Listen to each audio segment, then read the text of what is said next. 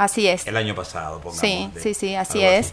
Eh, de hecho, la inteligencia artificial eh, hoy está de moda, es una expresión que aparece en los medios periodísticos en general y en particular en todos los que son medios digitales con mucha más frecuencia. Pero, eh, como bien decía María Julia recién, la inteligencia artificial viene conviviendo con nosotros desde hace bastante tiempo. Eh, ¿Bastante tiempo cuánto? Aproximadamente. Y unos cuantos años. Décadas, así es. décadas. Em, la inteligencia artificial, para quienes no estamos en el área de la informática, eh, hasta muy poco tiempo atrás, vos mencionabas justamente la explosión del año pasado, eh, hasta hace muy poco tiempo atrás estaba vinculada más que nada con películas de Hollywood, libros de ciencia ficción, bueno, todo ese tipo de cosas, si se quiere, fantasiosa, en algunos casos eh, sembrando miedos y dudas, y que bueno, eso se, se se tradujo a, los miedos que hoy la sociedad eh, o las desconfianzas que hoy la sociedad tiene con respecto a, la inteligencia artificial. Pero la realidad es que cotidianamente nosotros venimos utilizando aplicaciones inteligentes. Yo supongo que tanto ustedes como muchas personas de su audiencia en algún momento se preguntaron eh, cómo las plataformas digitales que usamos a diario, las aplicaciones que usamos, Instagram, Facebook, Netflix, eh, o de compras como Amazon o la distribuidora Cúspido, cualquier otra, eh, nos sugieren acciones, nos recomiendan material, te puede gustar este video, te puede eh, interesar vincularte con esta persona, o nos aparecen publicidades que nosotros notamos que son de nuestro interés y no sabemos cómo esto ocurrió porque nosotros no dimos ninguna explícita indicación de que tal o cual aviso se nos sea mostrado. Todo esto se logra hoy en día con técnicas de inteligencia artificial. Así es como Netflix te sugiere una película que puede gustarte o Amazon la compra de un producto que también puede resultar de tu interés. O en TikTok el ver un video de una determinada persona. Todo esto son eh, logradas, estas recomendaciones, a través de técnicas de inteligencia artificial. Eh, sin embargo, la, explosión esta que vos bien mencionabas, que se produjo en la inteligencia artificial en el año pasado, vino de la mano de lo que se conoce como inteligencia artificial generativa, que es un tipo particular de inteligencia artificial que tuvo su auge en el 2023 y de la cual seguramente vamos a seguir hablando, eh, escuchando eh, producción este, y que tiene que ver básicamente con, eh, por ejemplo, eh, ChatGPT. Y otro tipo de plataformas como, como Bard eh, o como Claude, distintos tipos de aplicaciones que son capaces de generar aparentemente de la nada tanto videos, diálogos, imágenes. ¿sí? Yo creo que muchos de ustedes deben recordar la conmoción que causó eh, la foto del Papa Francisco vistiendo un, un, camperón blanco inflable y que después nos enteramos de que en realidad nunca lo había utilizado y que había sido generada esa imagen con inteligencia artificial. O diálogos, ¿sí? Un discurso de Putin, si mal no recuerdo, que él jamás había, eh, o de Trump, también, que nunca habían, palabras que nunca ellos habían dicho y que son generadas de manera Em, eh, ficticia o artificial a través de estas aplicaciones. O en la música. O en la música. Freddie Mercury cantando una canción actual que... Sí, sí, sí, y, fantásticas las creaciones, ¿no? La voz es de los artistas eh, que ya no están con nosotros y bueno, uno reconoce la voz y cantan canciones que son contemporáneas, o sea que no podrían de ninguna manera em, generarse de manera real estas cuestiones. El chat GPT o GPT, se lo sí, puede señor. decir también así, es este tiene que ver con esto que vos mencionaste de la inteligencia generativa. Generativa, sí. Porque justamente eh, genera respuestas que no las tiene planificadas, que no las tiene pre eh, confeccionadas. ¿sí? ChatGPT no sabe qué es lo que vos como usuario vas a preguntarle o pedirle. Y en cuestión de segundos es capaz de eh, darte una respuesta a tu pregunta. Eh, Rosana, has dicho aparentemente de la nada. Aparentemente. Me ha quedado sonando eso. Eh, bueno, no es aparentemente de la nada, hay algoritmos eh, informáticos que corren eh, por detrás y que son transparentes a todos nosotros como usuarios, como ocurre en todas las aplicaciones inteligentes o no inteligentes. ¿sí? Uno usa una aplicación, presiona una tecla o selecciona una opción en una pantalla y se disparan procedimientos y algoritmos que se ejecutan que son transparentes a nosotros como usuarios. esto se da en cualquier tipo de aplicación, desde una aplicación que sirva para enviar un correo electrónico, donde no estamos viendo nada de inteligencia artificial, ¿sí? un envío de correo simple y común, de enviar un mensaje por Hotmail, por ejemplo, eh, o eh, aplicaciones inteligentes, en donde eh, nosotros al, seleccionar un botón generamos la ejecución de un programita, una aplicación, un algoritmo que tiene inteligencia artificial dentro y que brinda una respuesta si se quiere, mejorada, entre comillas, mejorada en el sentido de lo que automáticamente un software común podría brindarnos.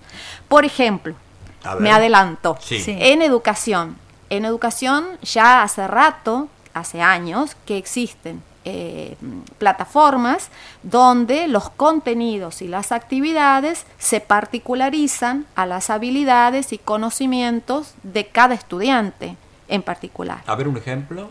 Em, ejemplo, eh, te puedo dar un ejemplo acá en la Universidad Nacional de una aplicación que se generó dentro del grupo de investigación que, dirijo yo. Desde hace ya muchos años venimos trabajando en inteligencia artificial aplicada a educación y en un entorno de trabajo colaborativo para trabajo con grupos de estudiantes, nosotros tenemos eh, una funcionalidad creada en ese grupo que permite crear los grupos de trabajo de estudiantes a través de técnicas de inteligencia artificial.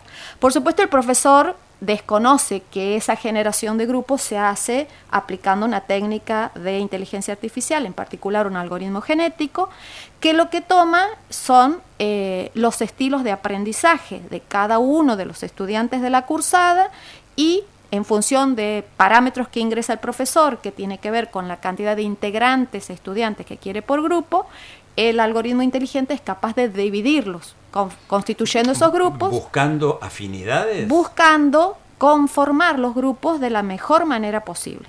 Y esta mejor manera posible, que es la función que guía el funcionamiento del algoritmo genético, es tratar de combinar los diferentes estilos de aprendizaje que los estudiantes eh, tienen de la mejor manera, tendiendo a que obtengan calificaciones eh, más altas, muy buenos o excelentes.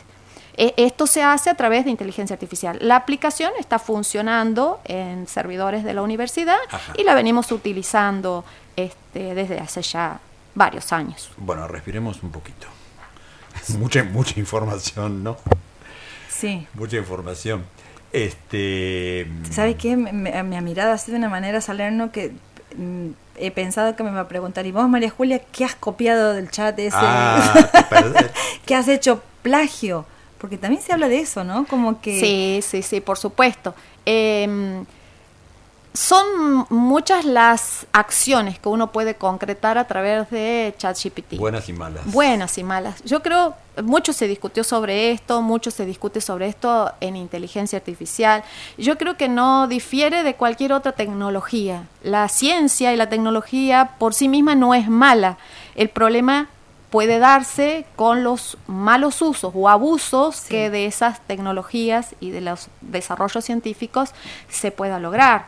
Hoy eh, vemos, eh, por ejemplo, creo que el fin de semana pasado estuve viendo casos de bombardeos a través de drones no tripulados, eh, que son armas letales autónomas, que también tienen que ver con la inteligencia artificial, porque no solo tenemos inteligencia artificial en los autos autónomos, los famosos Tesla, que se conducen solos y que de hecho han generado varios accidentes y muertes, ¿sí? y que de ahí se eh, generó toda una, una rama de análisis de las responsabilidades y de la ética y quién se hace cargo de eh, las consecuencias en estas situaciones, de un accidente y de una muerte de una persona.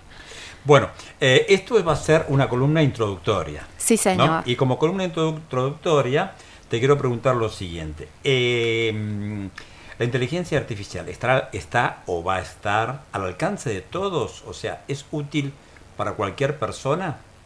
Eh, de hecho, la inteligencia artificial, como dije al principio, la estamos usando cotidianamente, sin saber, o sea, está a nuestro alcance. Ahora, si me estás preguntando si cualquier persona, por ejemplo, un empresario o un comerciante o un médico o un docente puede llegar a hacer, apropiarse de las técnicas y de las tecnologías inteligentes, yo te digo que sí. De hecho, ChatGPT, que Mucha gente tiene miedo de que sea complicado y que, eh, se, está perdiendo algo importante. Bueno, a ver, eh, nosotros tenemos una comunidad de informáticos eh, muy importante en las dos universidades de Santiago del Estero, ya desde hace muchos años. Hay carreras de informática que generan profesionales capaces de hacer desarrollos inteligentes. De hecho, yo soy profesora de inteligencia artificial, no voy a decir la cantidad de años, pero hace un montón, eh, en ambas universidades, eh, más de 25, más de 25. Eh, entonces, hay profesionales capaces de hacer desarrollos en esta área.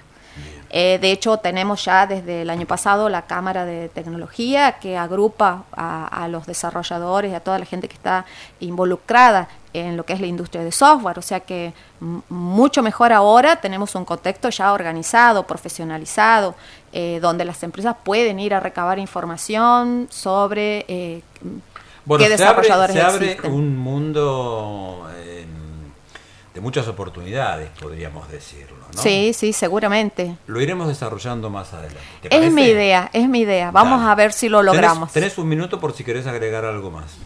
Eh, me gustaría resaltar que la inteligencia artificial es un área muy nuevita porque eh, oficialmente surgió en 1956. Si uno piensa de 1956 a la fecha, prácticamente es nada para una ciencia. Eh, el auge se dio a partir de los 90, también de la mano de todos los desarrollos y avances tecnológicos en temas de hardware que antes eran un freno. Había mucha teorización en el área de la inteligencia artificial, pero no se lo podía desarrollar porque las máquinas aún no tenían las capacidades para hacerlo. Pero a partir de allí, de los 90, donde la tecnología también empezó a dar grandes saltos, evolucionar, recuerden que también en los 90 surgió Internet, y todo esto viene también de la mano de la inteligencia artificial. La inteligencia artificial generativa se asienta muchísimo en Internet. Entonces, todo esto ha hecho eh, eh, potenciar, si se quiere, el avance de la inteligencia artificial. Yo creo que sobre todo en el último año vimos mucho, eh, se popularizó la inteligencia artificial con, la inteligencia artificial generativa, de la cual ChatGPT es un ejemplo, eh, pero hay muchas cosas de inteligencia artificial que ya existían antes, que se están creando ahora y que seguramente generarán impacto nuevas que vamos a ver en los próximos años. ¿Cuál es el país ¿Qué más desarrollo tiene en inteligencia artificial? y con eh, eso terminamos. Yo creo que no hablaría de un país que tenga, que sea reconocido por eh, eh, avance en inteligencia artificial, porque de hecho en todos encontramos, incluso en nuestro país, en la Comunidad Europea, en Gran Bretaña, en Estados Unidos, en Japón, China, sin ir más lejos, eh, que tiene una fuerte competencia con el mundo occidental y en particular con el liderazgo de Estados Unidos, eh, se propuso ser líder en inteligencia artificial para el 2030. Y realmente estamos viendo muchos adelantos eh, que llegan desde Oriente. Entonces, es como una movida internacional, hay todo un, un auge también por crear un marco regulatorio no solo para promover los desarrollos, sino también para eh, tratar de regular los, los riesgos y combatir los sesgos que está comprobado que la inteligencia artificial tiene. Hay muchísimos temas para hablar, la verdad que creo que no nos va a faltar tema para desarrollar en, en los próximos encuentros.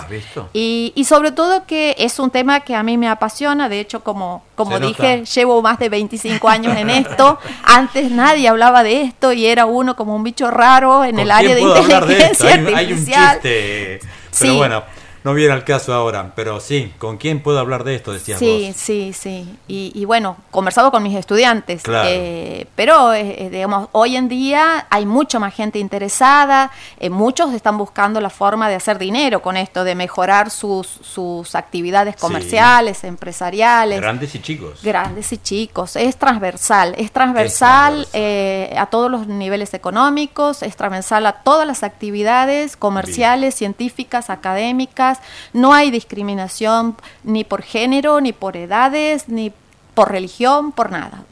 hoy en día, si a uno le interesa la inteligencia artificial para un contexto en particular, con una rápida busca en Google o en cualquier otro buscador, puede encontrar ejemplos. Eh, hoy ya no es extraño eh, a encontrar aplicaciones de inteligencia artificial para lo que uno quiera. Bueno, súper, súper interesante, Rosana. la verdad, y esperamos haber despertado el interés en la audiencia y también eh, que sea un espacio para eso, ¿no? Para, para interesarnos, para despejar dudas, para conseguir respuestas y para descubrir este mundo em, que de tanta atracción que es la inteligencia artificial. Lo vamos a hacer pasando un lunes. Ok. Así que te vamos a esperar cada 15 días aquí, los lunes a las 11.30 y mm, para compartir este espacio. Realmente me pasó rapidísimo. eh, espero no haber aburrido ni haber confundido aún más a la audiencia. empezaste pero de 10, bueno, primera columna. iremos este, aclarando y tocando diferentes aspectos. Que no se asuste la audiencia. Vamos a tratar de, apelar a la, a la claridad y a un lenguaje mm, coloquial sí, sí, para que se entienda para todo esto, público. para todo Público. y que resulte interesante para todas las personas que conforman la audiencia de buenas notas. Muchas gracias Rosana. Muchas gracias a ustedes.